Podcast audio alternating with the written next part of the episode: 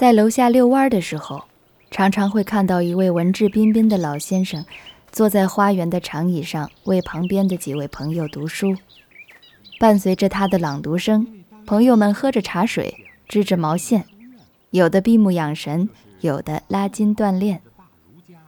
这几天，他们正在读一本泛黄的旧书，听说是马南村先生所著的《燕山夜话》，写的挺有意思，我也就忍不住凑了过去，坐在一旁听了起来。哦，读书的老先生姓吴，以后我们就叫他吴先生吧。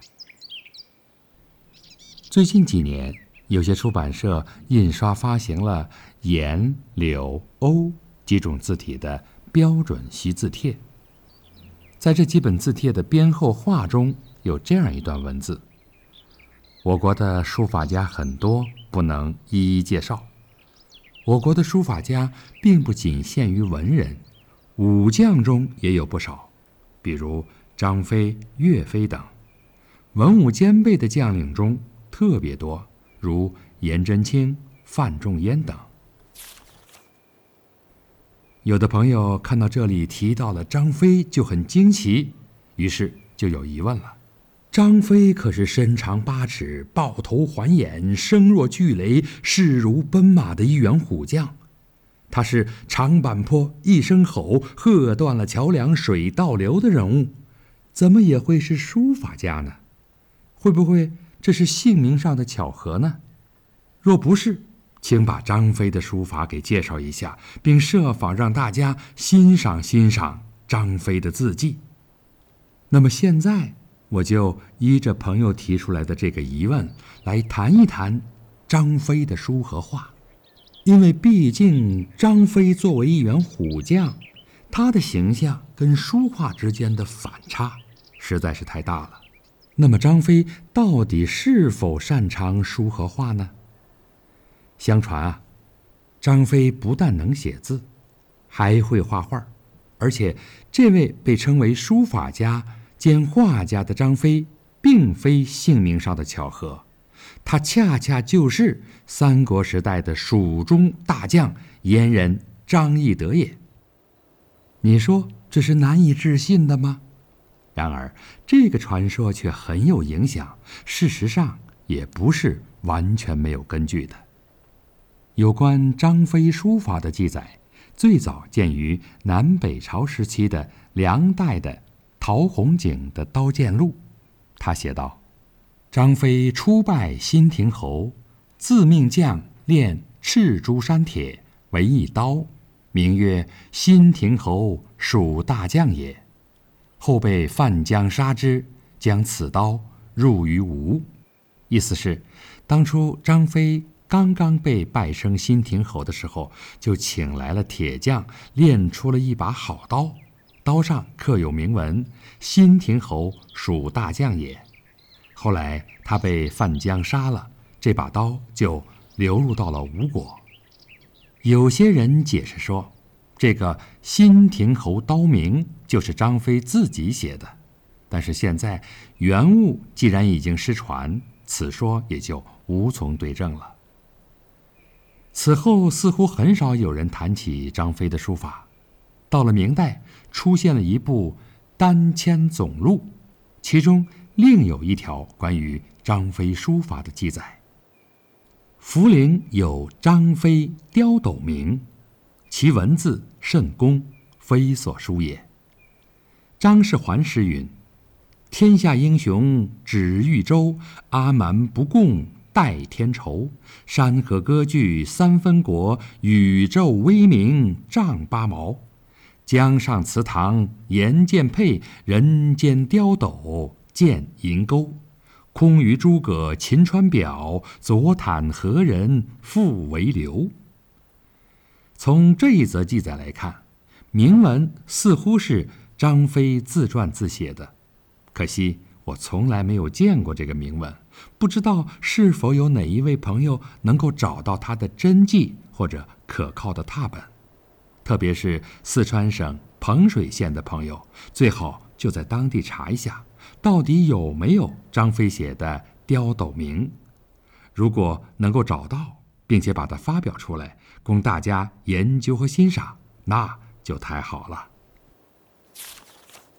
另外，大约也是在明代，四川流江县又发现了一个摩崖石刻，这便是所谓的张飞立马铭，又叫做八蒙摩崖。明代的陈继儒的《太平清话》等书早有记载。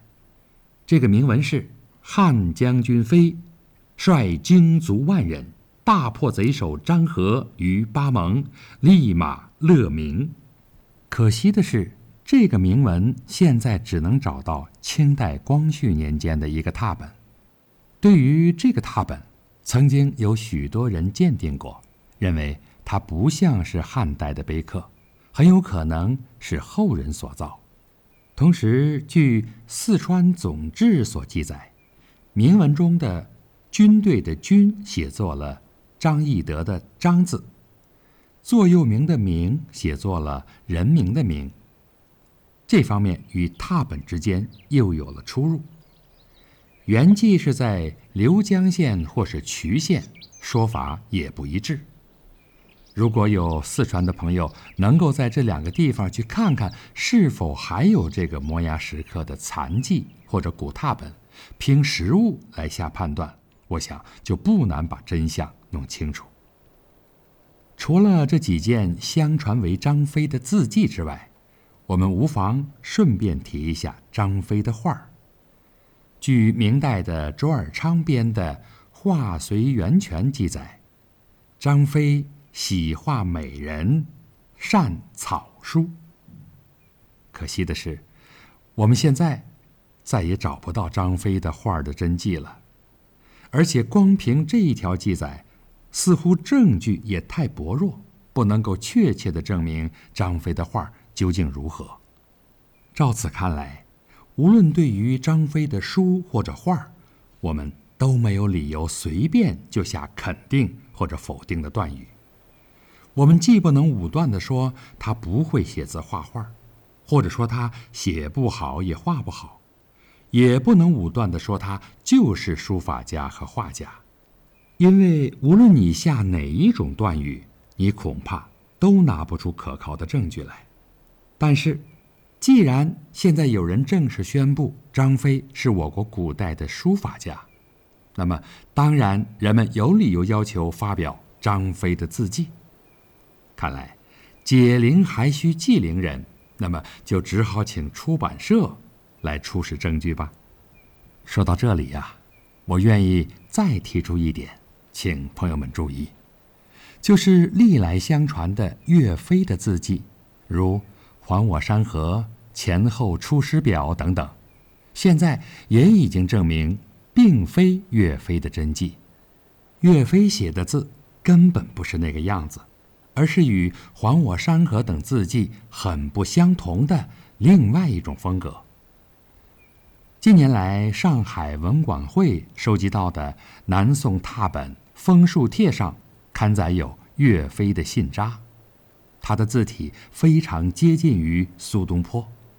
我希望有朝一日再发现古代的拓本或图集，其中也许很幸运的再有张飞的书画，那就谢天谢地，大家也可以皆大欢喜了。要知道，这并不完全是一种幻想，因为古人和今人一样，如果敢写敢画。即使不好，也能写出和画出一点东西来。张飞是三国时代的大英雄，难道他就没有大胆写字画画的勇气不成？